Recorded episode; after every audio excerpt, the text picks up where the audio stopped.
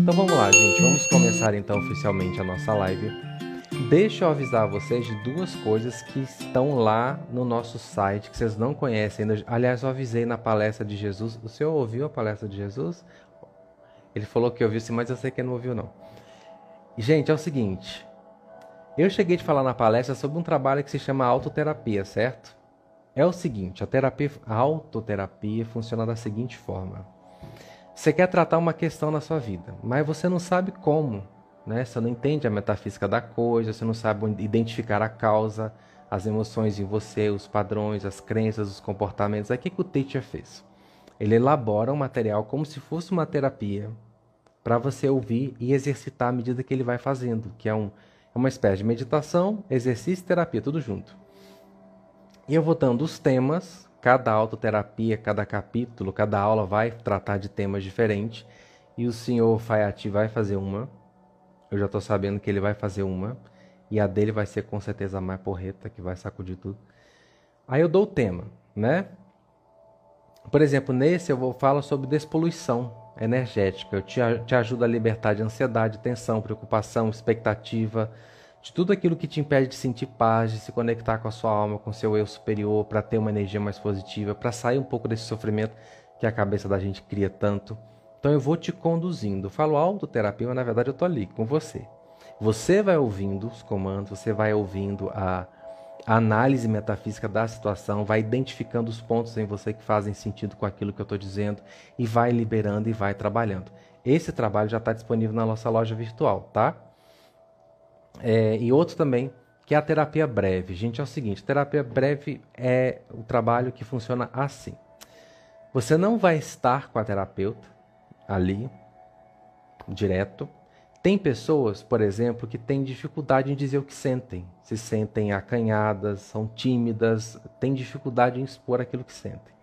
Então a terapia breve funciona da seguinte forma: você vai trazer a situação que você quer trabalhar o seu problema, a sua dificuldade, o setor da sua vida que precisa de ajuda. A terapeuta vai pegar este tema e vai elaborar toda uma terapia para você em cima daquilo e vai te mandar. O que, que acontece? Você não precisa se expor, porque você tem dificuldade, você dá um retorno para a terapeuta, você traz de volta aquilo que você entendeu, que você não entendeu, qual a sua dificuldade dentro daquilo, vai trazer um retorno para ela, ela vai passar um novo material para você, ok? Quais as vantagens? Uma delas é essa que eu, que eu passei. Você não precisa se expor, não precisa ficar uma hora, às vezes uma hora e meia ali. Você não tem muito tempo para isso, na frente de um celular, de um computador, fazendo uma terapia que pode ser difícil para algumas pessoas. E a outra vantagem é que custa menos financeiramente o investimento do que uma terapia convencional, tá? Se você, por exemplo, não pode agora arcar com os custos de uma terapia, você tem essa opção que é mais viável financeiramente, é mais viável na questão de tempo também, tá? E você não precisa se expor, ok? Essas novidades estão lá na nossa loja virtual, vocês podem conferir quando vocês quiserem. E agora a gente vai para o nosso tema que é vida após a morte. Na verdade, esse tema, o próprio título já discorda de tudo que eu vou dizer aqui, porque vida após a morte, mas a morte não existe, então já dançou, né? Aliás, a morte, gente, ela é um processo da própria vida. Só existe vida, tá? E consciência em todo o universo, em toda parte. Nós temos esse conceito da morte porque, para nós, aqui na terceira dimensão, a gente tem a sensação da perda. Porque você não vê, você não toca, você já não interage como antes. Então, tem a sensação da perda e também porque fomos educados por uma cultura que acredita, que ainda sustenta que a morte é o fim de tudo. Eu, eu acho, pelo menos, né, que muita gente ainda acredita nisso. Algumas religiões acreditam que você morre e dorme, como os testemunhos de Jeová, por exemplo, eles acham que você dorme e que você só desperta na ressurreição, né? Jesus vem e traz você de volta à vida, assim como aconteceu com Lázaro. Então, essa ideia da vida após a morte, que não é uma ideia nova de jeito nenhum, tá, gente? As culturas antes de Jesus até já sabiam disso.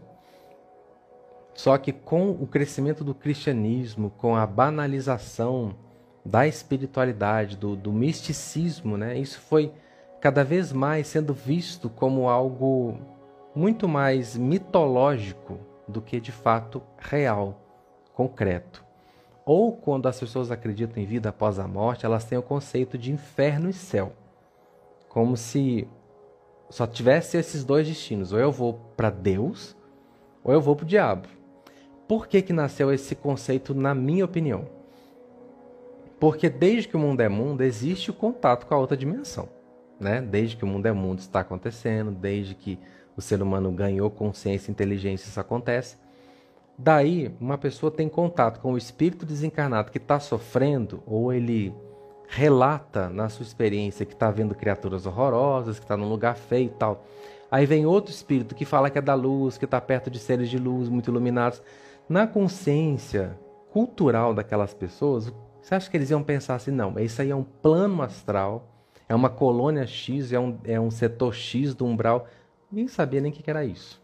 Então, só pode ter um lugar bom e um lugar ruim.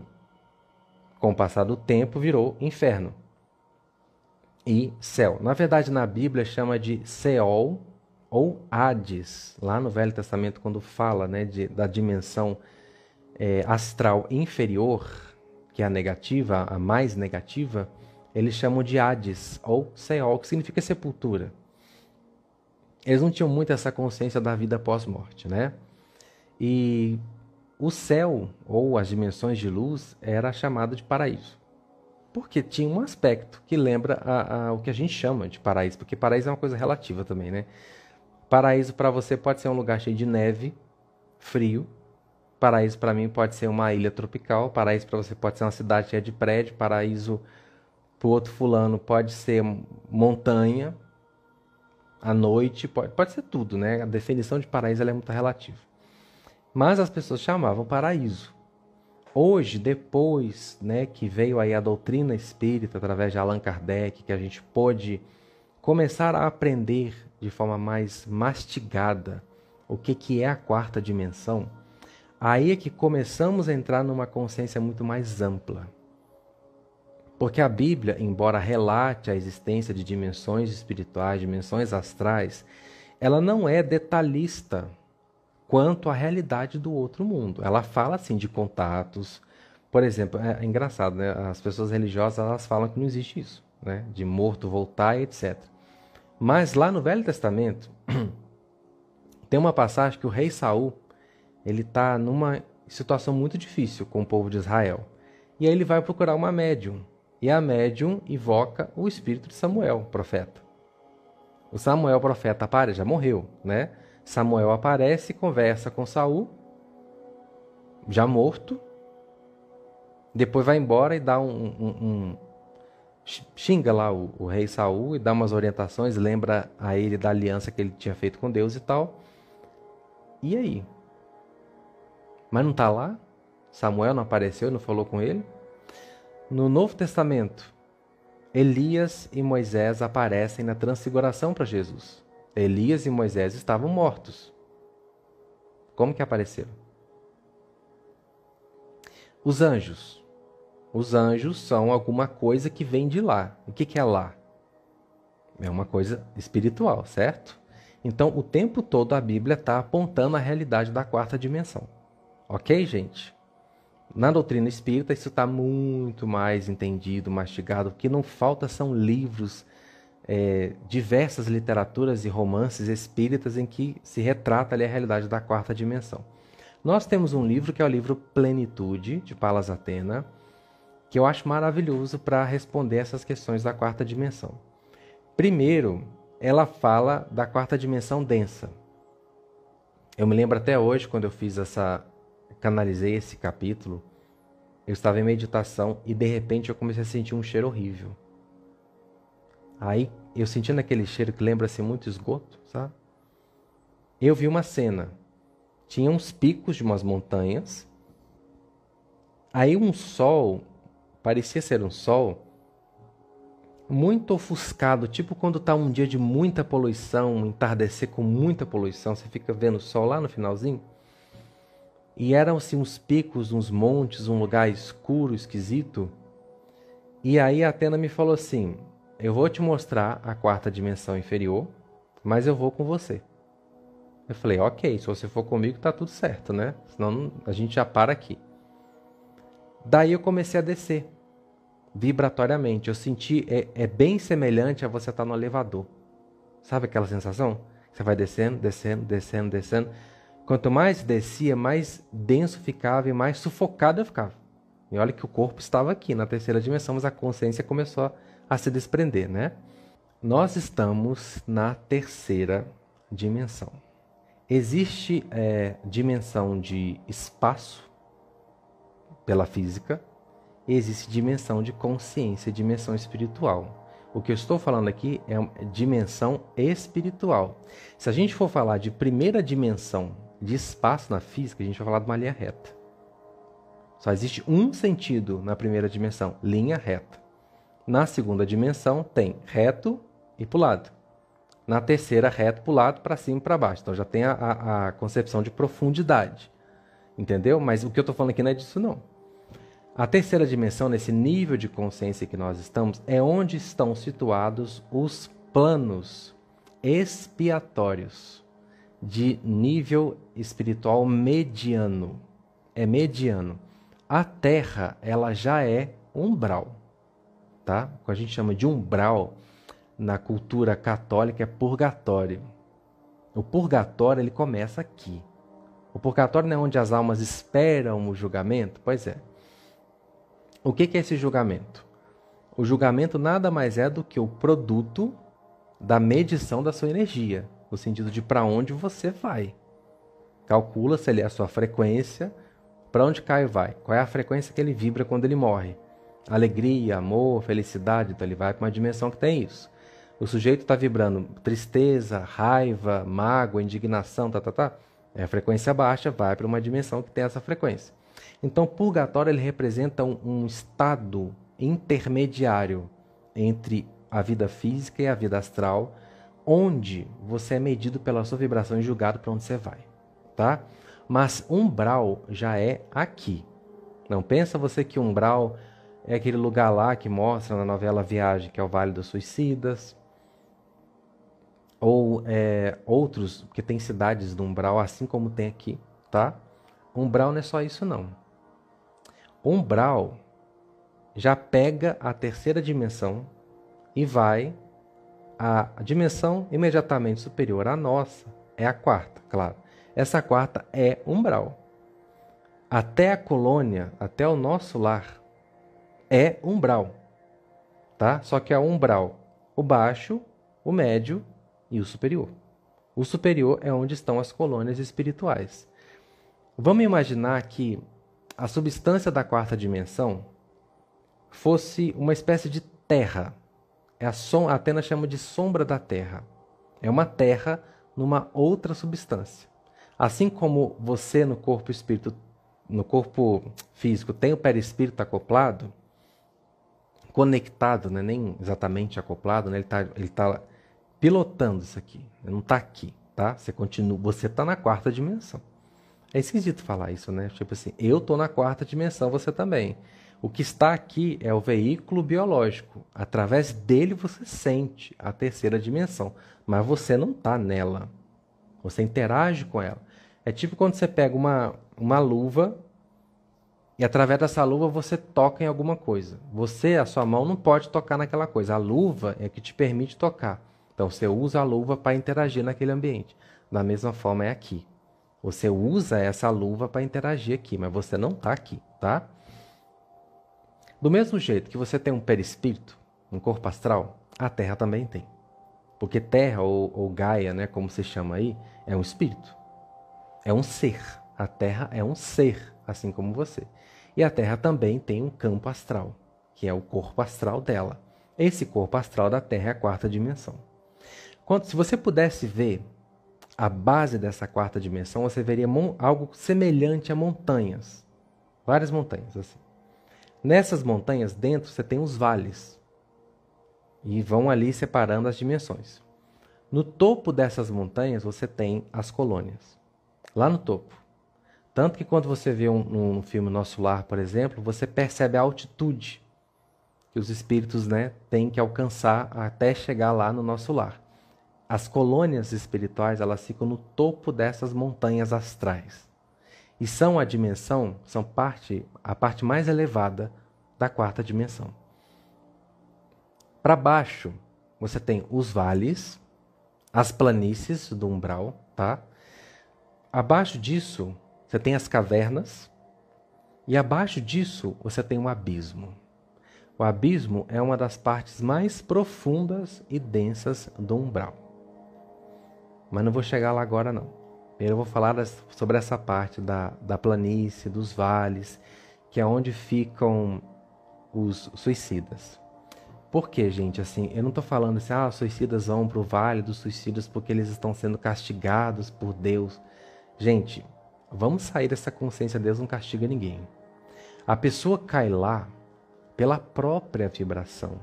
E quando a pessoa comete suicídio, por exemplo, ainda que seja pelos motivos compreensíveis a mim e a você, tipo, ninguém se mata porque está feliz. Para começar, se você está com uma vida maravilhosa, o que você mais quer é viver para sempre. Né? Se a pessoa se mata, é porque ela não está feliz. Então ela está sendo. Aquele ato está sendo movido por um desespero. Se está desesperada, é porque está sofrendo. Se está sofrendo, é porque está numa baixa frequência. Quando você. Isso tem uma palestra que eu falo sobre isso, que se chama Não Desista de Você. Tem a parte 1 e a parte 2. Quando você comete um suicídio. Deixa eu voltar aqui. Calma. O processo de reencarne é semelhante ao processo de desencarne. Ele começa antes de você abrir os olhos, certo? O processo de desencarne também começa antes de você fechar os olhos. O seu bicho, que é a sua inteligência anímica, ele é responsável por desconectar uma série de tubos, aspas, tá? Funções que conectam seu corpo astral ao seu corpo físico. Ele vai desconectando para que a morte aconteça de forma natural, certo? Não importa se a morte em si vai acontecer com tiro, se vai acontecer numa doença, se vai cair de um avião, não importa. Mas aquilo que você vê, tipo o tiro, agora tem que tomar cuidado aqui para mexer, para não empurrar essa. O tiro, a queda do avião, o carro que bateu, o acidente que você sofreu e pum, morreu. Aquilo é o efeito é a conclusão de um movimento energético que já está acontecendo muito antes, semanas, até meses antes de você desencarnar. Porque quando você reencarna, você recebe uma carga de chi, energia vital, para que o seu corpo funcione, gente. Isso aqui é morto, ó. Isso aqui é morto, tá? Isso aqui não tem vida própria. A vida que está aqui é sustentada pelo chi. Por que, que uma criança é toda serelepe, tipo Valentim? Porque é cheia de chi. É muita energia vital. Então ela tem muito mais assim movimentação, dinamismo, alegria e tudo, tudo mais. À medida que você vai vivendo, você vai perdendo o chi. Assim como o colágeno, né? Que você deixa de fabricar, uma certa idade começa a diminuir a produção do colágeno, aí você tem que fazer algumas coisas para estimular. O Xi também você pode estimular o Xi através de várias formas. Posso trazer algo sobre isso também depois. Então, você tende a perder o chi à medida que você vai envelhecendo e vivendo. Quando o chi acaba, é porque está na hora de você morrer. Se você, por exemplo, vamos falar de predestinação. Antes do Caio nascer, os guias dele disseram: Caio, a predestinação é que você viva 70 anos. Predestinação.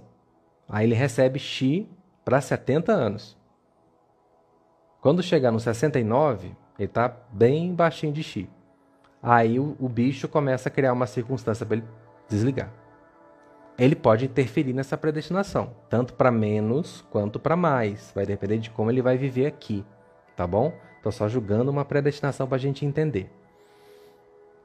E aí, gente, acontece o seguinte: acabou o chi, o perispírito desprende da matéria.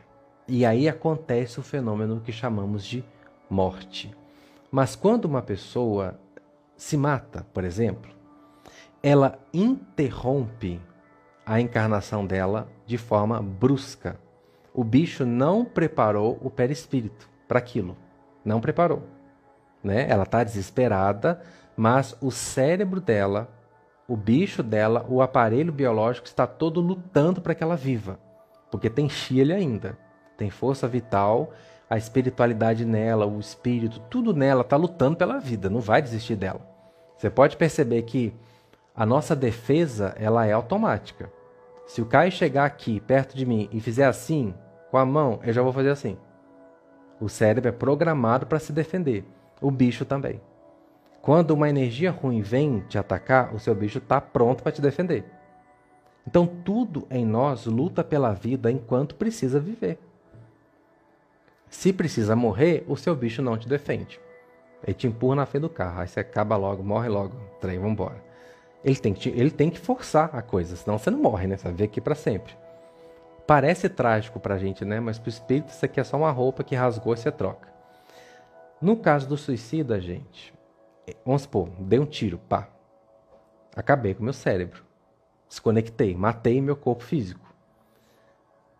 Esse desacoplamento que aconteceria de forma organizada, fluida, harmônica dentro das leis da natureza, do universo, ele ocorre de forma brusca. Eu vou fazer uma comparação bem chula, porque não tem jeito, eu tenho que fazer uma comparação chula. Porque foi o que veio aqui na minha cabeça. Se você está vendo, gente, não é por sacanagem, é só para vocês entenderem mesmo, é porque é o que veio aqui. Quando, por exemplo, dois cachorrinhos estão cruzando, um acasalamento. Quando, não é de sacanagem, gente, eu estou explicando para a gente entender mesmo. Quando eles estão lá, o pênis do cachorrinho fica preso na cadela, fica preso. E muita gente vê essa cena e o que, que faz? Chuta, joga água, faz o escassel.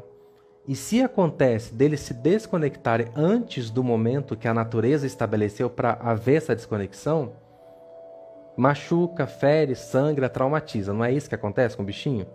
Ele grita, chora, é um horror, gente. Então, se você observar um cachorro acasalando, não interrompa, porque isso gera um trauma horrível para os dois, tá? Tanto para ela quanto para o cachorrinho.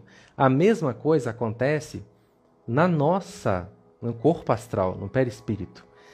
Quando você interrompe a vida, você dá uma parada brusca, você arranca o perispírito de forma brusca do corpo. Se o perispírito não está preparado para esse desacoplamento, ocorre um trauma. Esse trauma faz com que você acorde na quarta dimensão com sérios problemas nos seus chakras, na sua energia, tá tudo desalinhado, tá tudo em desordem. E normalmente isso causa um atordoamento do espírito. Ele perde a noção de quem ele é, de onde ele está, o que ele está fazendo ali, ele fica seriamente debilitado, bem semelhante a uma pessoa com problemas sérios psiquiátricos. Perde a noção de quem ele é até num estado semelhante ao estado de psicose, perde a noção. Não sabe quem é, não sabe o que está acontecendo, o que, que passou. Fora que vai chegar lá do outro lado com as mesmas dores. A dor do tiro vai chegar lá sangrando, vai chegar lá com as funções do corpo todas, todas desestabilizadas, porque o seu perispírito tem exatamente a forma do seu corpo físico e pega exatamente as impressões dele. Então você chega lá do outro lado com tudo que você estava sofrendo aqui. Fora o desespero, fora a tristeza, fora tudo que já estava lá. Aí você ainda tem que lidar com trauma, você ainda tem que lidar com a dor, você está sentindo a dor, porque a sensação, a dor, claro, a gente tem sistema nervoso, o cérebro conecta. Pra... Aqui no corpo físico, a ciência fala dessa forma. Você sente a dor por causa do sistema nervoso. Mas a verdade é que você só sente o sistema nervoso porque tem corpo astral. O corpo astral é o seu corpo sensível. Quando você faz isso aqui, ó, eu estou sentindo porque isso aqui está mandando comando, um pulso, né, elétrico para o cérebro, então ele está interpretando em forma de dor. Se eu apertar aqui, vai doer. Mas eu só tenho senso do cérebro e do sistema nervoso porque eu tenho corpo astral eu não estou sentindo no corpo. Eu estou sentindo no corpo astral. Por exemplo, tristeza. Onde você sente tristeza? Em que órgão que você sente? Já parou para pensar nisso? Não, a gente não para para pensar nisso, né? A gente sente um sintoma aqui. Aperta, dá uma sensação de aperto, mas não tem nada apertando aqui. Quando você está angustiado, a angústia é um aperto. Tem alguma coisa apertando aqui? Literalmente, está apertando aqui? Não está. Mas você sente como se estivesse apertando, certo? Então, ai, meu coração está dando. Você não sente. A dor no coração é uma dor física, tipo de uma veia entupida, de alguma coisa desse tipo. Mas tristeza, você sente no coração? Não. Onde é que você sente? Você sente na alma. A alma é um órgão astral. Então você sente tristeza no corpo astral. Você sente alegria no corpo astral. Você tem comandos no seu cérebro de neurotransmissores e de né, adrenalina, endorfina, você tem essas coisas. Mas você sente mesmo, não é aqui. Porque isso aqui sem a consciência do espírito é morto. É o chi que faz isso aqui ser sensível para que a gente tenha uma vida aqui na Terra. Então a pessoa, quando ela tira a própria vida, ela causa um trauma. Um trauma sério e que pode demorar décadas, séculos para ela se recuperar. Por isso que fala, quando um, um, um suicida, é, uma pessoa que tira a própria vida, ah, caiu no vale, soa como um castigo, né? Mas não é castigo, é apenas consequência. Só isso. Por exemplo, se eu não tiver gestão financeira na minha vida, o que, que vai acontecer? Daqui a um tempo eu vou estar na ruína. E é castigo? É castigo, cara? Se eu começar a tomar remédio sem orientação médica e me encher de tarja preta para acalmar, para ansiedade, para dormir, o que, que vai acontecer? Vai ter uma consequência. Se eu começar a comer sem parar o que não presta, vai ter uma consequência. É castigo? Não. É consequência. Agora, por que que os espíritos do vale, eles ficam lá andando, vagando? Você sabe dizer? Hein, senhor? Por que, que eles ficam vagando lá? Por que, que os, os chefões não, não mexem com eles? Não, eles pegam o chi. Mas por que, que por exemplo, não escraviza? Deixa eles lá, arrastando na lama. Por quê? Claro que rola uma perseguiçãozinha ali, uma tensão. Mas eles são meio que desprezados pelos superiores do umbral. Justamente porque nesse estado de trauma, eles não são úteis para nada. Agora eles têm uma coisa, muito mais chi do que quem desencarna. Eles levam esse chi. Aí, filho, é, um, é, uma sopa interessante pro lado de lá. É uma live de, de revelações. Né? Sabe o que, que acontece? Vou dizer a vocês o que, que acontece. Parece filme de terror, mas não é filme de terror. Aliás, os filmes de terror, de onde que acha, vocês acham que foi tirada a inspiração? Do ovo de onde vocês acham que vem a nossa inspiração? É tudo canalizado, a informação que a gente puxa. O que, que acontece? Um suicida caiu lá cheio de chi, não tem utilidade para nada. Ele está fraco, está traumatizado, está perdido, está atordoado. Mas ele é cheio de chi. Eles vão atrás dele. E é literalmente um filme de terror. Eu tive uma experiência assim porque eu ajudei uma pessoa ligada à minha família que desencarnou. Direto eu ia lá ajudar ele. Porque eu fiz o compromisso, eu me desprendia e ia lá ajudar ele. Quando eu procurava essa pessoa lá, ele estava num lugar que parecia um ferro velho. Teve uma vez que eu fui consciente e outra vez eu fui em sonho. Ele estava num lugar que era tipo um ferro velho, assim, cheio de coisa quebrada, jogada escuro, assim, frio, esquisito. Uma planície enorme, assim, algo que você não viu o fim. Ficava perto do Vale do Suicida. Ele já estava com uma consciência melhor, já tinha recobrado a em parte, né? No sentido que já tinha noção dele, voltou à lucidez. E ele estava escondido entre os escombros desse lugar. Muito mais magro do que ele era aqui. E estava lá com outras pessoas. Eu perguntei quem eram essas pessoas. E eles falaram que eram pessoas que tinham fugido de um pessoal que estava indo atrás deles.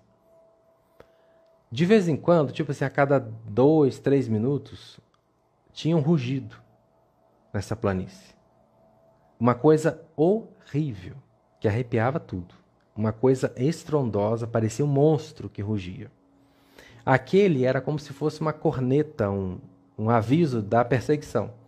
Quando o, o bicho rugia, eles saíam atrás.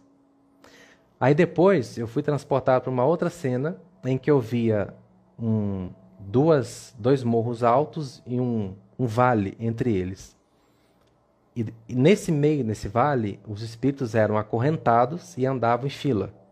Em cima ficavam vários soldados negativos acorrentando, levando esses espíritos para a escravidão nas cidades do umbral. Por que, que ele estava fugindo? Porque ele já tinha consciência e tinha muito Chile. Era muito interessante para os negativos. Então ele estava fugindo desses seres que eram horríveis. E quando pegavam, batiam, torturavam e levavam para as cavernas, para as cidades, para trabalhar para eles. Esse é um do setor do umbral. Nós temos mais de 70. Então, quando a gente fala, olha, tá desesperado, tá sofrendo, lute por você, não é moralismo de quem está te condenando pelo ato do suicídio, não. É apenas a orientação de quem está tentando te ajudar a não cair num sofrimento pior. Porque não existe castigo, não existe punição, Deus é amor. Mas quem é que escolheu? Foi Deus? Foi você. Foi a pessoa. A pessoa escolhe, então ela tem o direito divino de colher o fruto que ela plantou. E aí, gente, para resgatar um suicídio é uma luta. Porque se não tiver muito amparo aqui desse lado para orar, orar, orar, proteger, para ver se abre a consciência daquele indivíduo para ele aceitar ajuda, fica lá.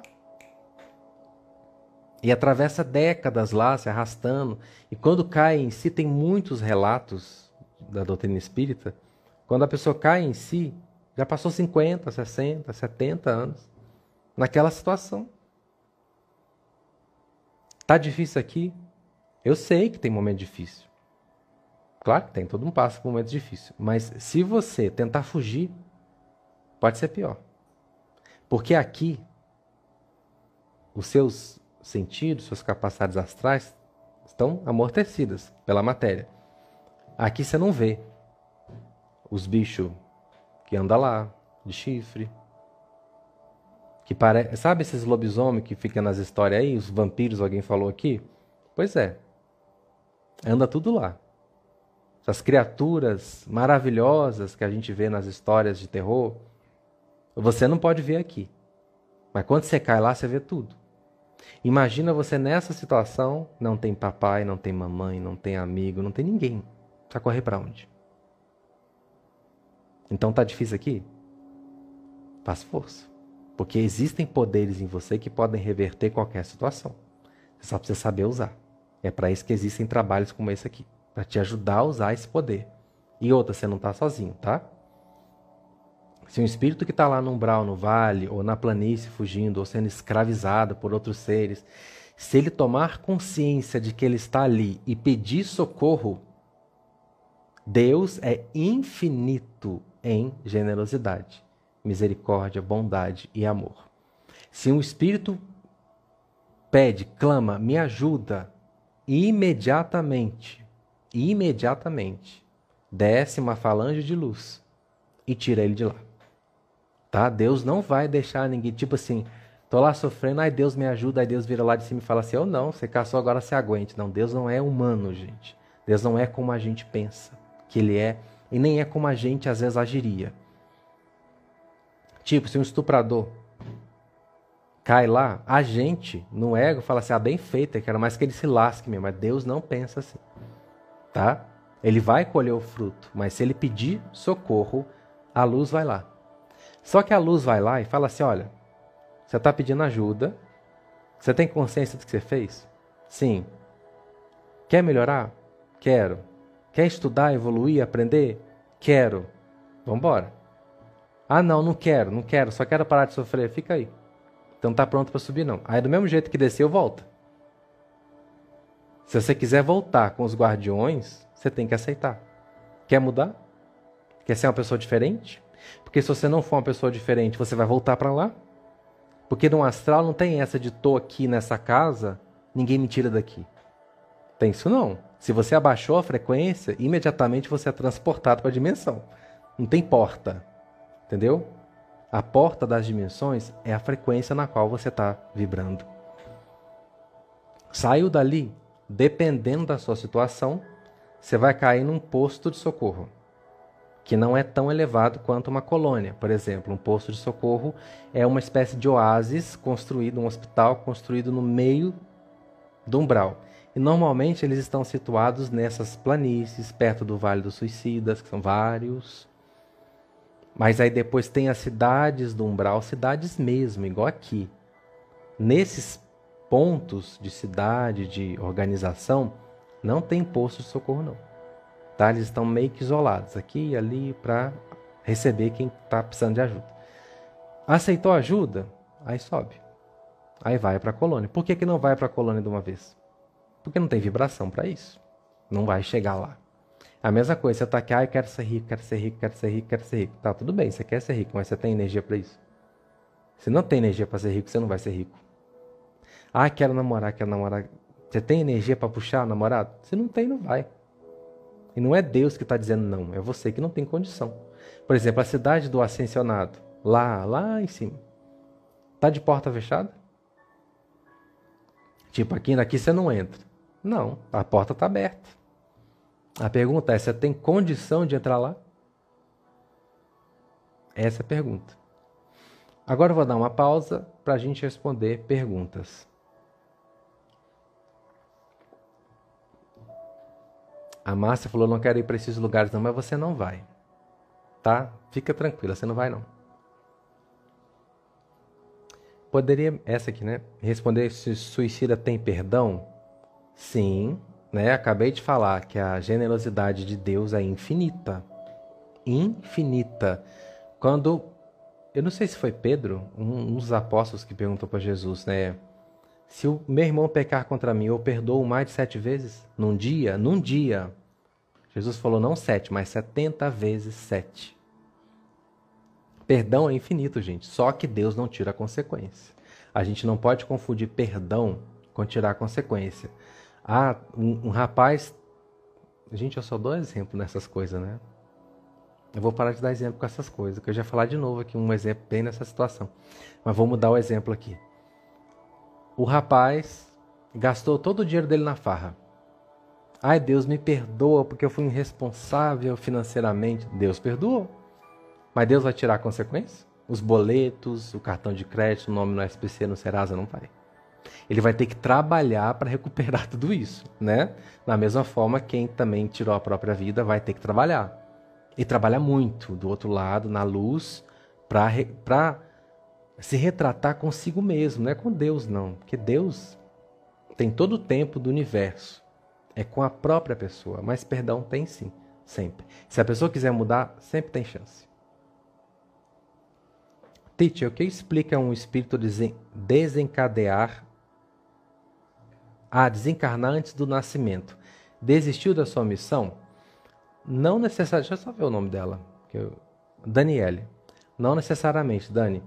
Tem vários motivos. Tipo, pode ter sido interrompido pela mãe, tá? A mãe não quer mais e tira, mas a mãe pode tirar de forma proposital ou de forma inconsciente, tá? Se ela fala não quero, não quero, não quero, tira esse, esse filho daqui, eu não quero que ele nasça, o bicho vai lá e mata. E tira. Pode ser tentativa e erro, o espírito está ali tentando reencarnar, mas a mãe às vezes tem um problema de saúde ou está num momento difícil da vida, ela acaba perdendo.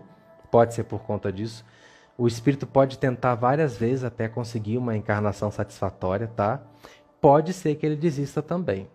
Pode ser, tá? É uma possibilidade, mas não quer dizer que é sempre não. São vários fatores que determinam a encarnação de uma pessoa. Pode ser, como falei, problema de saúde, pode ser o bicho, pode ser o espírito, podem ser um, pode ser um acidente, pode ser muita coisa, tá? Meu pai mandou oi. Oi, pai. O pai, eu não cumprimentei você aqui porque eu estava falando, mas seja bem-vindo, viu? A Kelly, é verdade que tem tempo para reencarnar? Por exemplo, após 100 anos da, da sua morte você tem que reencarnar? Não, não existe um tempo estabelecido, tá? Isso depende da necessidade do espírito. Quanto mais apegado à matéria, mais necessidade de reencarnar ele tem. Aí eu já vou chegar nessa parte, porque à medida que você vai para o plano superior, a proposta é evoluir. Você chega lá, gente, com as mesmas necessidades que você tem aqui. De fazer xixi, de dormir, de comer. Tem tudo igual, porque você passou muito tempo ligado na matéria. Portanto, você aprendeu a sentir tudo aquilo. Vou dar um outro exemplo. Quando você fica muito tempo de óculos, ele mesmo que usa óculos o tempo todo, quando você tira, você, você não tem a sensação de estar usando? Você, você sente o óculos aqui, mas ele não está aqui mais. Quando você desencarna, você não tem mais estômago como tinha aqui. São outros órgãos, mas a sensação é a mesma. Então, muito você conserva. Você pode conservar um aparelho biológico igual ao do corpo físico, porque você está muito ligado à matéria. À medida que você vai se desprendendo, você vai descobrindo outras fontes de alimentação, você vai perdendo a necessidade de dormir, por exemplo. Você vai perdendo a necessidade até de falar em alguns, algumas dimensões. Mas para isso, você não pode ser materialista. Se a pessoa é muito materialista, tipo, ai meu Deus, eu quero minha cervejinha, eu quero meu cigarrinho, meu churrasquinho, minha... lá não vai ter dessa forma. Se você tá, tem a necessidade dessas vivências ainda, você precisa reencarnar, tá? Então, o tempo de uma encarnação para outra vai depender da necessidade do espírito, vai depender do planeta em que o espírito está reencarnando. Se ele interrompeu, por exemplo, o ciclo kármico dele aqui, não tem mais como voltar para a Terra, já acabou, tem que ir para outro, aí é um tempo bem demorado. Tipo, acab... morri. Meu ciclo kármico se encerrou, não volto mais para a Terra. Acabou. Tem que ir para outro lugar. Aí eu vou ser transportado para esse outro planeta. Vou chegar lá no astral do planeta. Vou aprender como que é a biologia do planeta, como que é a fisiologia, tudo, tudo. E vai demorar um tempo, porque o perispírito ele é plástico, ele vai se adaptando. Se eu estou aqui na Terra, eu tenho essa forma quando eu morrer. Se eu estou em Marte, eu tenho outra. Então, se eu vou reencarnar em Plutão, só dando um exemplo, estou dizendo que Plutão seja um, um, um plano é, expiatório, tá? Só estou dando um exemplo. Eu vou ter que me adaptar à vida que existe lá. Eu não sei se lá tem dois olhos, três olhos, três bocas, quarenta ouvidos, não sei. Eu vou me adaptar àquela realidade para nascer lá. Isso demora. Pergunta. Qual o parâmetro do suicídio? Porque André Luiz foi considerado suicida porque comeu algo que não podia. Na verdade, o, o André Luiz, a Giovana, o André Luiz foi considerado suicida não é por isso, não. Foram vários outros fatores, inclusive se nutrir, se alimentar de sentimentos de baixa vibração, tá? E não cuidar da sua saúde. A pessoa que não cuida da sua saúde, ela também está cometendo suicídio, só que existe uma diferença entre eu estar consciente do que estou fazendo e estar inconsciente. Se eu estou inconsciente do suicídio, eu vou adoecendo devagar. Aí dá tempo do bicho ir soltando com mais facilidade do que pá. Tem uma diferença.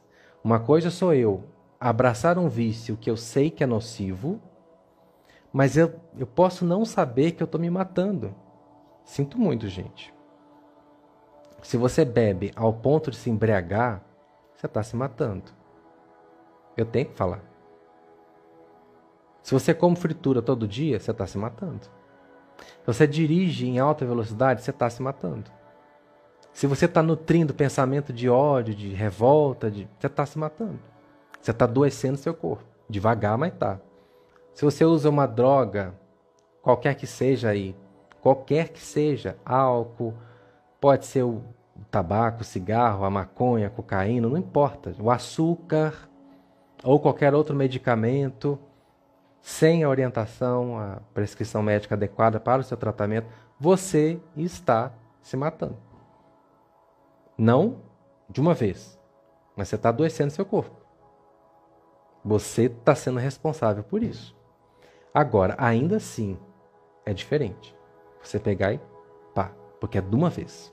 Aí de uma vez tem outro impacto. A Sandra, é verdade que os suicidas costumam vir como cadeirantes para não voltar a cometer o suicídio? Não, não necessariamente, tá? Isso não impede ninguém de suicidar, não. Porque o cadeirante está ali no momento de distração de quem cuida dele, ele pega uma faca e acabou. Não. Porque a gente associa também esta, esse estado a uma coisa negativa, igual a gente fala de morte. Ai, coitado, fulano morreu, era tão jovem, era tão bonito, era tão rico. Como se fosse uma coisa ruim. Depende do ponto de vista. Às vezes, para aquele espírito, ser um cadeirante vai ser a melhor coisa que pode acontecer para ele. Quantas pessoas que são cadeirantes vivem muito melhor do que eu, do que o Caio? Tem muito mais saúde mental, psicológica, emocional, são muito mais realizados. Eu, uma vez, vi o caso de uma moça que ela não tinha os braços, ela fazia com, a, com os pés. Ela pintava com os pés, ela escrevia com os pés, ela dirigia com os pés, ela tinha um relacionamento maravilhoso, era uma pessoa feliz, talentosa, realizada. Então será mesmo que ser cadeirante é uma coisa ruim? Sabe o que é uma coisa ruim? Tá vindo aqui no ponto. É você não saber viver. É você não ter equilíbrio para viver a sua vida, independente se você é cadeirante, se você anda, se você pula, se você voa. O que é triste, o que configura um estado lamentável ou negativo, é você não saber viver, não dar valor à sua vida, não dar qualidade para sua vida, não respeitar a sua vida, não fazer bom uso da sua reencarnação. Não importa o seu estado, o que importa é como você vai viver a sua vida. Então, muitos espíritos que são cadeirantes ou aleijados são pessoas extraordinárias são pessoas muito mais humanas, às vezes muito mais evoluídas que a maioria de nós. Então a gente nunca pode julgar por um estado físico. Tá? Você quer ver o nível de evolução de uma pessoa? Observe o estado de consciência, não o estado físico, porque isso aqui é só uma, uma ferramenta. A Isa, as pessoas que são assassinadas estavam vivendo bem, Vem alguém e tira a vida daquele ser. O que acontece, teacher? Gente, é o seguinte: tanto para quem mata quanto para quem morre, eu expliquei isso no começo do, da nossa aula aqui. Começa antes, tá? Você tá lá desfrutando de um, de um show e vem um indivíduo e, e, te dá uma paulada na cabeça e morre. Ah, mas coitado, ó, aí, de novo é a nossa visão materialista. Coitado, ele estava tão feliz e tiraram a vida dele. Ele tinha uma vida toda pela frente e morreu, como se fosse uma coisa ruim morrer. Não é. Gente, morrer não é ruim. Morrer é apenas um estágio de transformação. Ele pode estar num estado. Tem duas coisas aí, tá? Tem muitas coisas na verdade, mas eu vou trazer duas. Ele pode estar num estado de euforia, porque está numa festa, está tá bebendo, está se divertindo e morreu. Mas não quer dizer que ele é uma pessoa feliz. Não quer dizer que ele está vibrando positividade, porque ele está no estado de euforia. E outra coisa, às vezes aquele espírito está tão feliz, está tão realizado, que ele não quer mais aqui. Aí tem que acontecer uma coisa e desconectar ele. Então, a primeira coisa, gente, vamos tirar o conceito de morte como se fosse ruim, tá? Não é ruim. O que, que é ruim, Vinícius? É a vida que eu estou me dando. Essa pode ser ruim. Mas ela pode ser ruim aqui e lá. Não depende de estar aqui ou de estar lá. Ah, a colônia é um lugar maravilhoso. Não sei. Não sei se é não. É para quem sabe viver. Porque, por exemplo, o sítio onde eu estou é um lugar lindo? É. Mas se eu tô mal, dá na mesma. Eu vou sofrer do mesmo jeito. Entende, gente? Não é o lugar que te faz feliz, é a sintonia na qual você se põe. Então o espírito pode morrer porque ele está vibrando aquele, aquela experiência por N motivos. Ele pode, na vida pessoal dele, estar tá agindo contra ele. Que, por exemplo, ah, Vinícius foi assaltado. Mas como que eu fui assaltado? Eu sou uma pessoa tão boa. Eu não assalto ninguém. As pessoas levam a pé da letra, né? Eu não assalto ninguém. Por que, que eu fui assaltado? Gente, você não precisa ser assaltado por alguém para ser assaltado por uma pessoa. Não é assim, olho por olho, dente por dente. Quando uma pessoa é assaltada, ela está se assaltando, se violentando de diversas formas. Por exemplo, quero seguir esse caminho na vida.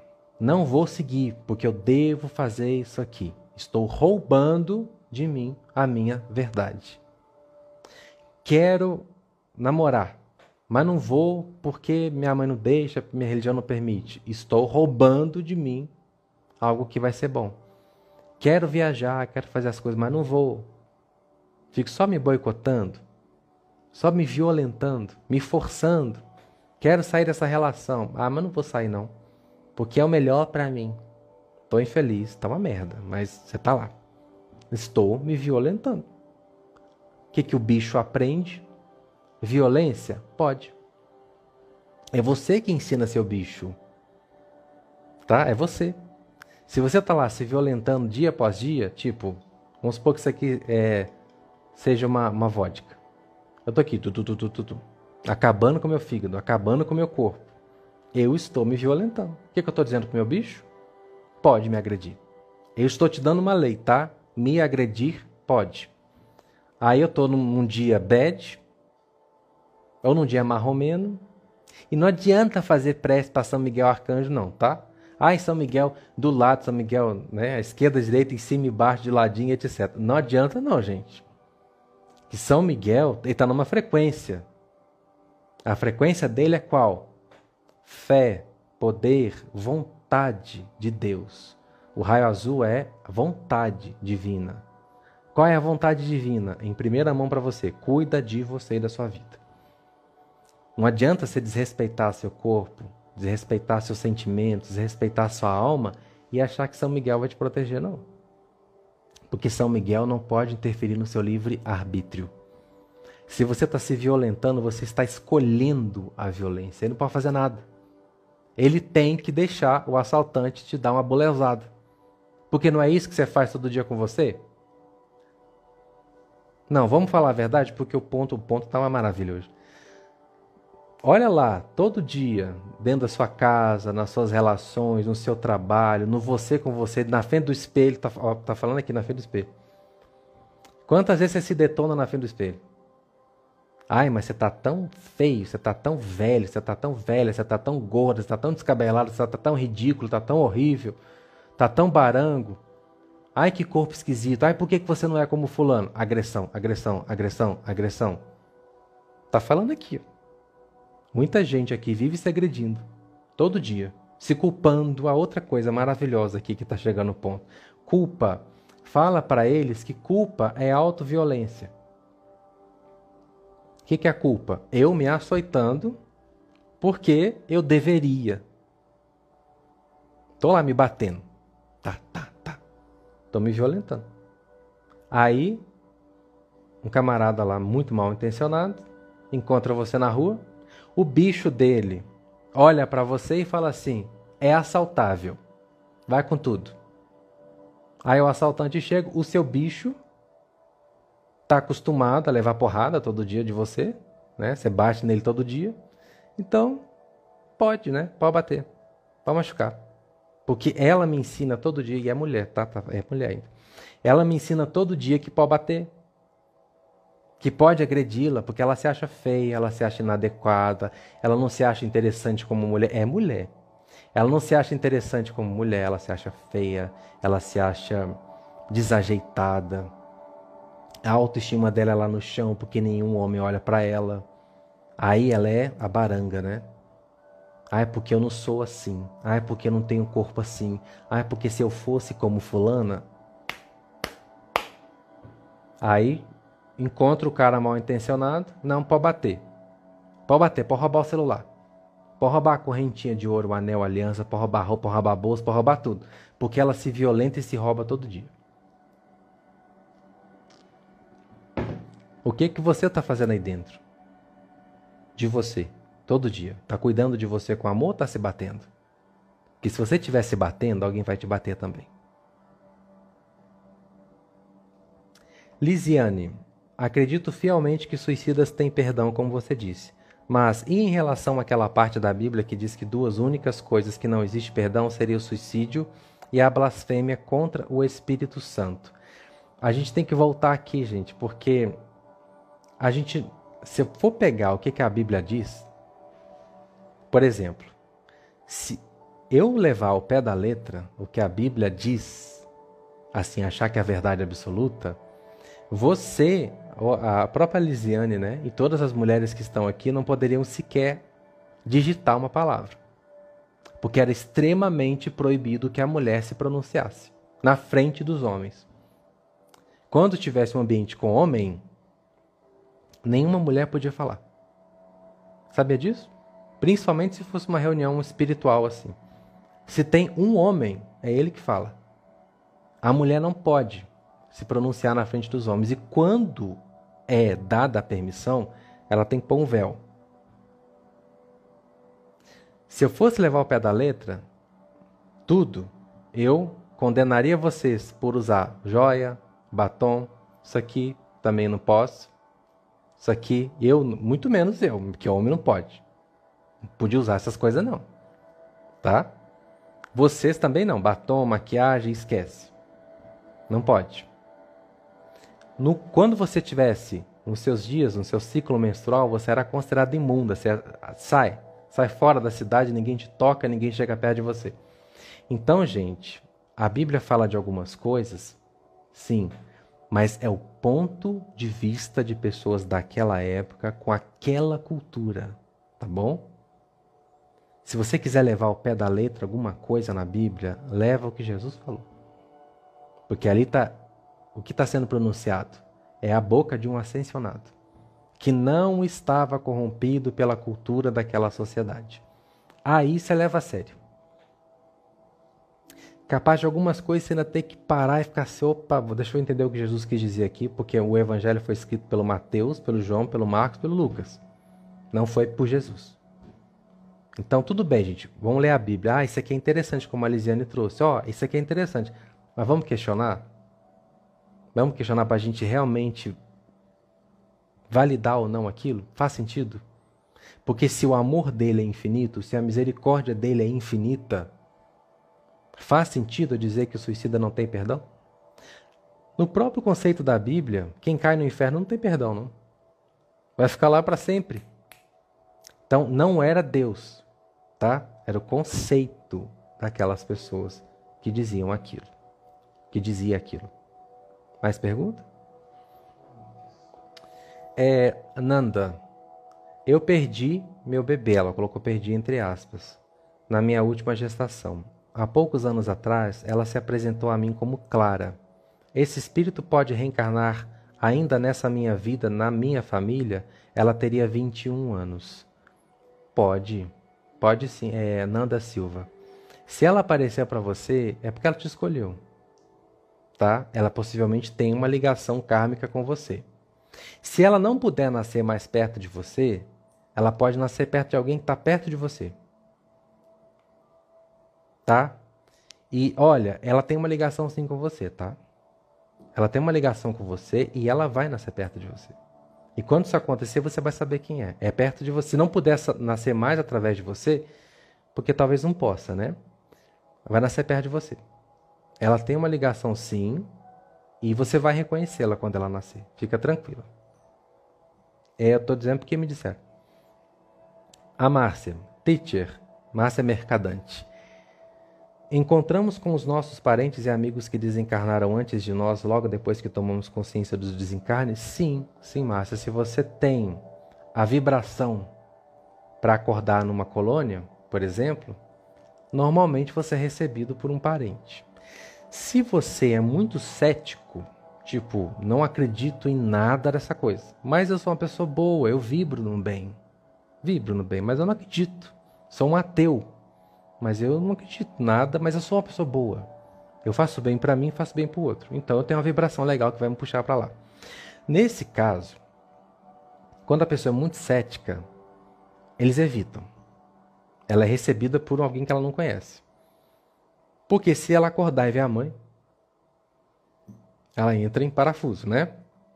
Então, como lá nada é forçado, eles esperam a pessoa recobrar a consciência, vão ajudando ela a entender que ela desencarnou aos pouquinhos, e à medida que ela vai aceitando esse fenômeno, eles vão permitindo a aproximação de entes queridos, tá? Mas se a pessoa tem essa consciência, ela já acorda lá e já vê a mamãe, a vovó, o tio, e tá tudo certo. É, cigano Du, cigano Du, tá aqui. Eu nasci com uma deficiência física no meu braço direito, não tenho força. Isso pode indicar que eu cometi suicídio no passado ou o que exatamente significa isso? Não, não tem nada a ver com suicídio não, viu? Não quer dizer que você se matou, não. Isso tem vários fatores.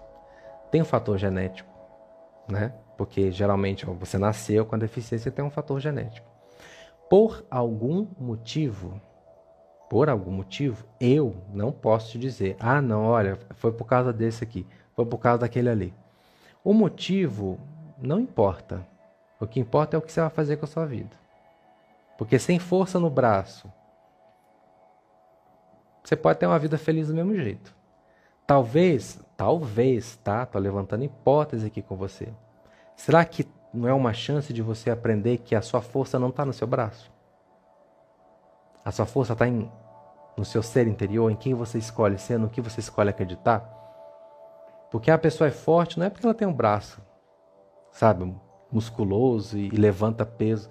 A pessoa é forte porque ela é resiliente, persistente, corajosa, positiva, amorosa, fraterna, justa. A sua força está nisso.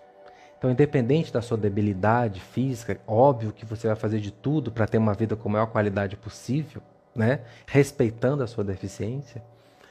O que te torna, na verdade, a gente fala deficiência porque a gente chama assim por um protocolo ético, vamos colocar assim. Mas, na minha opinião, você não tem deficiência nenhuma.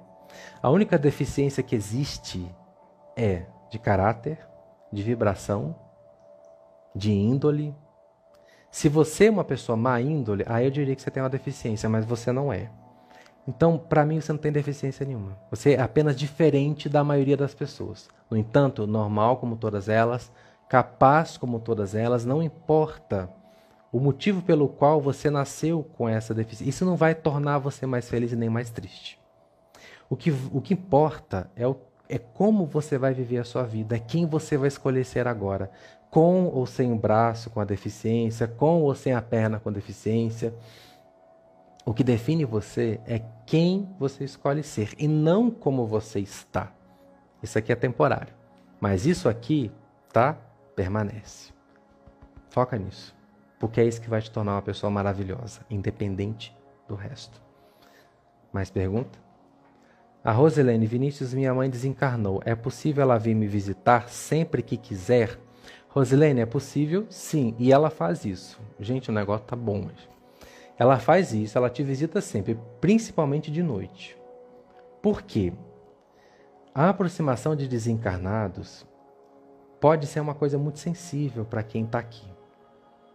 E se você é uma pessoa que ainda sente muita falta dela, e você sente muita falta dela, né? Ela está evitando chegar muito perto de você porque ela pode te fazer sofrer. Simplesmente por estar ali. Ela pode te influenciar ou sentir algum desconforto, porque ela também tem saudade de você. Então ela evita chegar perto de você no momento em que possa transferir para você a fragilidade dela. E também se influenciar com a fragilidade sua. O que, que ela faz? Ela chega perto de você quando você está dormindo. Porque ali você está com o corpo adormecido, você pode desprender do corpo físico, interagir com ela, falar com ela, abraçá-la e isso acontece entre vocês, tá bom, Rosilene? Isso tem acontecido com mais frequência do que você imagina. Você tem estado, talvez, Rosilene, você tem estado mais com a sua mãe agora do que você estava antes. Aqui. Eu acho que a relação de vocês está melhor agora. Não por causa da morte, da separação, mas porque quando você adormece, você passa momentos lindos com ela. Isso eu estou recebendo mediunicamente. Agora, é sempre que ela quer, Rosilene, não, tá? Não é. É sempre que ela pode. É sempre que ela tem condições e que ela tem bônus hora para isso. Se ela trabalha e a sua mãe trabalha lá, ela tem gratificação. À medida que ela vai tendo a gratificação, ela tem autorização para te ver. Mas ela tem vindo te ver sim, tá? Pode ficar tranquila e agradecida, porque ela tem vindo te ver sim.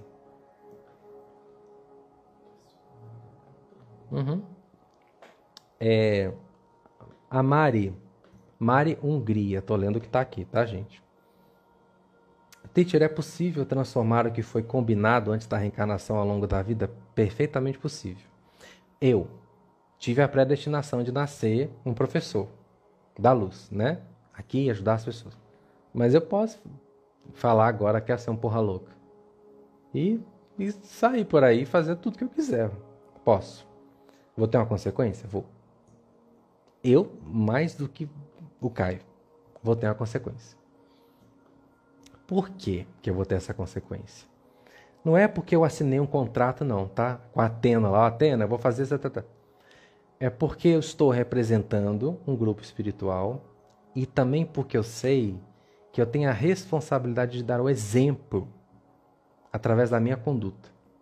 Então, tudo que eu fizer que soar negativo, eu posso não só me desencaminhar, como desencaminhar outras pessoas. Tá? Então haverá consequências sim. Eu posso desistir dessa missão, tem todo direito.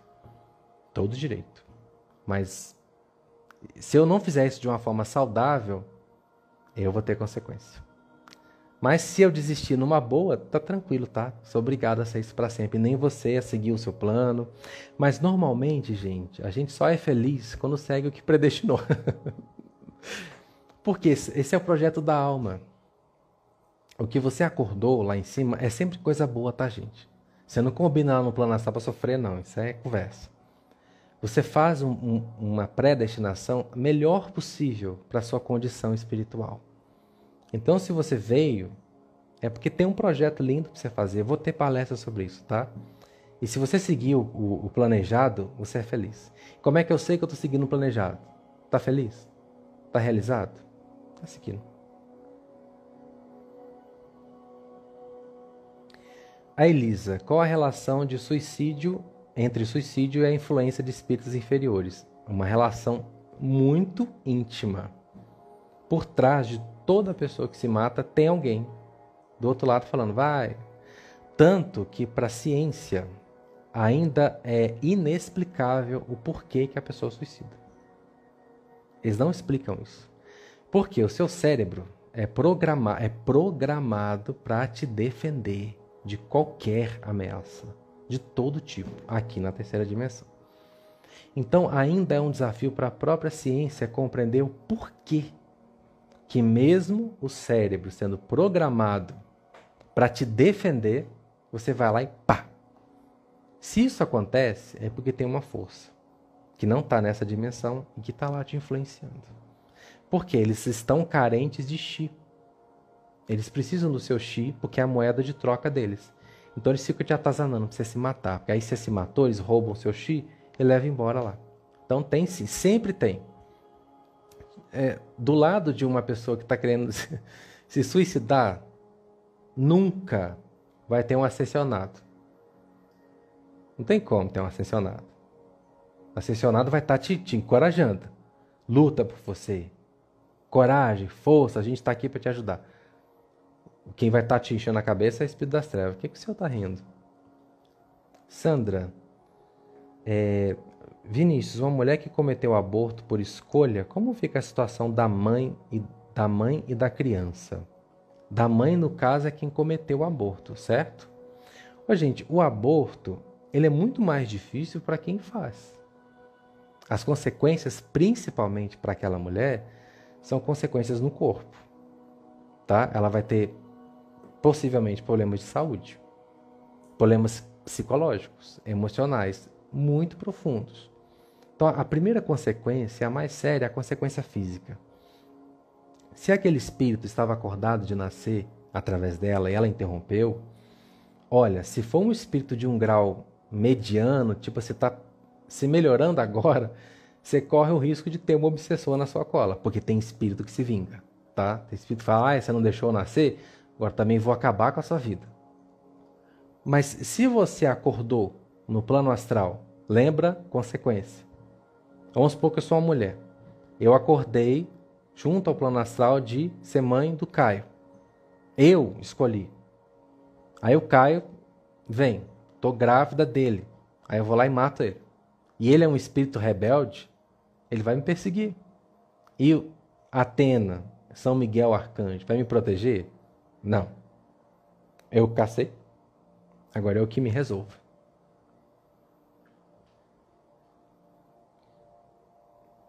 É, Costa não sei o quê. Boa noite, Vinícius. Meu irmão suicidou há 18 anos. Será que ele já foi acolhido? Olha, tomara que sim. Tomara que sim. Chances tem. Tem muitas, tá? Independente disso, eu não sei o seu nome, tá aqui Costa Iglo. Se for ler em inglês é Iglo, né? É, independente dele já ter sido resgatado ou não, ore por ele. Mas não fica assim só pedindo ajuda, não, tá? Mentaliza ele bem. Mentaliza ele feliz. Saudável, realizado, bonito, viçoso, feliz. E vai mandando isso para ele. Vai dizendo: Eu te abençoo com isso, isso, isso e aquilo. Tomara que ele já esteja. Se eu souber aqui, eu te falo. Mas até agora eu não soube, não. A Isa. Eu sinto muita saudade do meu marido. Faz três anos que ele desencarnou. Não consigo sonhar com ele nem receber psicografia. Por que, Isa? Você está sofrendo muito. E no momento, o plano astral sabe que se você receber alguma coisa, você pode sofrer mais ainda. Olha, melhor é isso. Eu, eu sei, Isa, tá? Eu respeito a sua saudade, eu sei que dói. Eu sei que é difícil. Eu sei que a gente sente saudade, eu sei que você o ama, ele ainda te ama. Mas procura melhorar a maneira como você enxerga isso. Porque o seu sentimento negativo, o seu apego, porque essa dor não vem do seu amor, tá? Essa dor vem do seu apego. O seu amor já libertou seu marido. Assim como o amor dele também já te libertou. O que te faz sofrer é o apego. Tenta trabalhar isso em você, se libertar do apego à pessoa dele e nutrir mais o amor, se alimentar de tudo de bom que vocês viveram, juntos. E vocês continuam juntos porque enquanto houver sentimento e, e similaridade, afinidade, a relação se mantém. Não é porque o corpo dele não está mais aqui que vocês não continuam unidos, tá bom? E melhora isso em você. Tenta se desprender desses laços do materialismo. E quando você fizer isso, ele vai te contatar. Tá? Vai ser permitido. Pelo que eu sei aqui, não é permitido porque você não está no estado vibratório que permite isso. Você está triste, e essa tristeza pode atrapalhar o desenvolvimento dele, atrapalha. Quando você chama por ele, quando você chora por ele, quando você fica apegado às lembranças, você está atrapalhando ele de evoluir. Então ele não pode se aproximar de você, porque ao invés de ser uma coisa boa, ele vai ser um obsessor, sem querer ser, entende? Então eles estão afastando ele de você para você melhorar. Quando você melhorar, eles perceberem que você está conseguindo lidar com isso com mais facilidade, não quer dizer que não vai doer, não quer dizer que você não vai sentir saudade. A gente é humano, faz parte. Mas quando você conseguir voltar a ser feliz de novo e ter por ele um sentimento que é predominantemente bom, tá? Quando não tiver tanto sofrimento, tanto apego, tanta dependência, eles vão permitir que ele chegue até você, tá bom? Perguntas.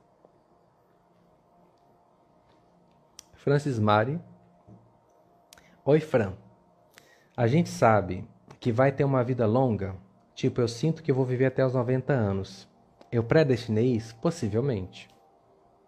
A gente não sabe, Fran, intelectualmente, porque essas informações, elas não estão no nosso cérebro. Elas estão no bicho. A gente sente. É o que você falou. A gente sente. E se você sente, e se você tá, eu vou dar a receita da vida longa para vocês agora, todo mundo. A receita da vida longa não é não comer açúcar, não é não comer glúten, não é não beber álcool, não é nada disso. Isso é bom? Claro, gente, cuidar da sua saúde física através da alimentação é uma coisa maravilhosa, mas não é isso que determina a sua vida longa, não.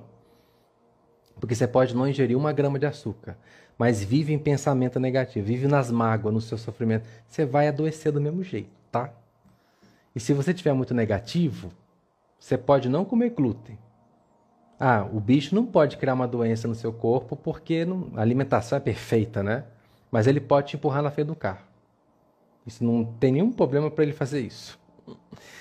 A receita da vida longa é eu dar certo.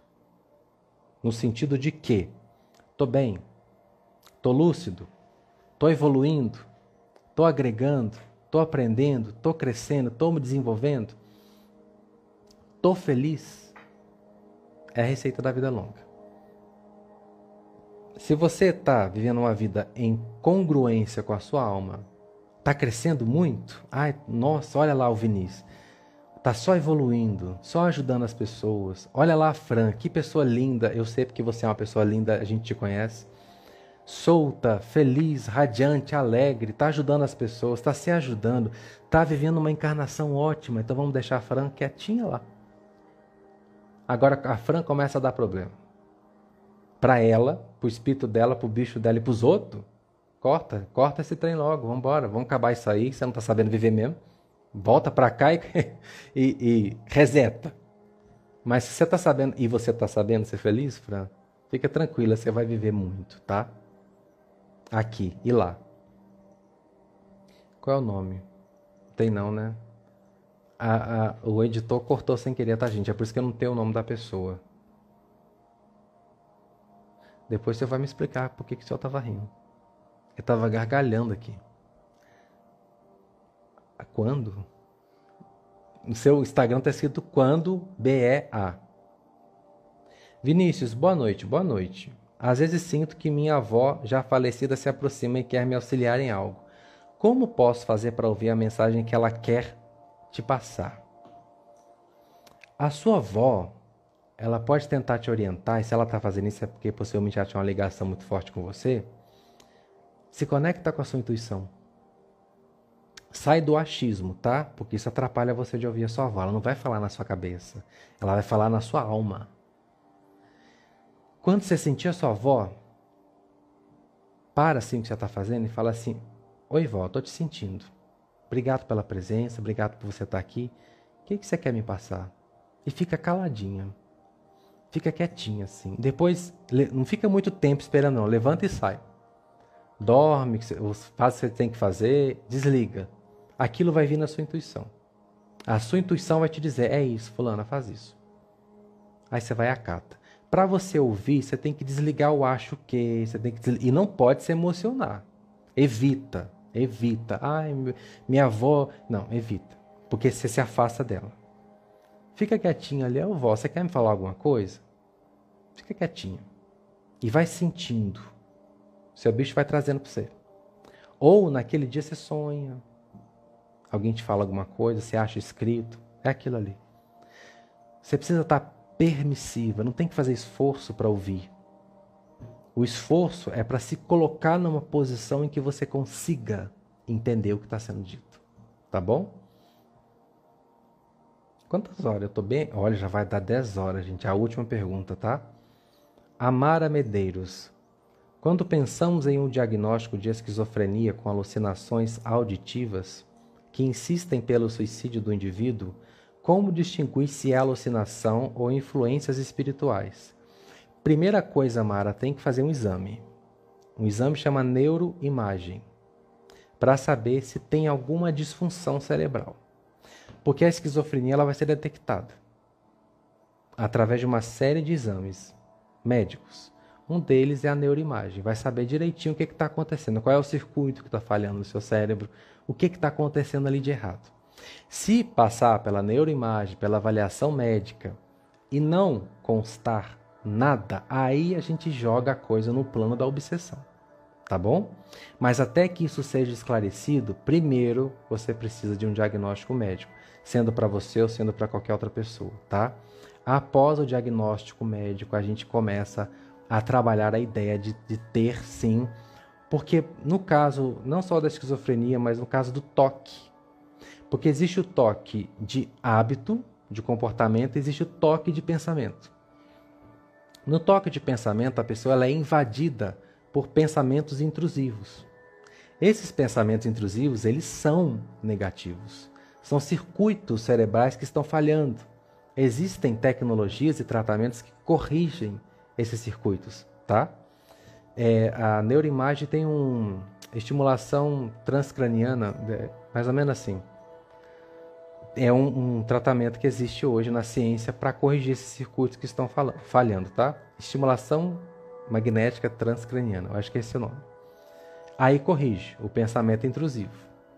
Agora, partindo para a obsessão, aí tem que procurar ajuda espiritual, de um centro, de um trabalho energético, de um médico capacitado para te ancorar nesse processo. Mas até que se descubra isso, vamos procurar o médico primeiro, tá? Gente, muito obrigado pelas perguntas de vocês. Tem até muita pergunta aí, né? Vamos fazer uma outra? Porque eu ainda nem cheguei nas colônias aqui. Vamos fazer uma outra? Vou voltar aqui na próxima então. A gente continua do assunto e vai entrar no colônias espirituais. Quero falar também de coisas em cima das colônias também para vocês. E aí a gente vai responder mais perguntas, tá bom, gente? Eu adorei. Adorei essa live. Muito linda. E espero todos vocês aqui na próxima, tá bom? O senhor é, coisou para mim? As perguntas você deu print, né? Tá. Gente, obrigado. Um beijo, uma excelente noite. Gratidão pela presença de vocês. Eu conto com vocês aqui na próxima para a gente falar mais de espiritualidade e trazer mais lucidez, porque esse assunto é maravilhoso. Beijo, tchau, tchau.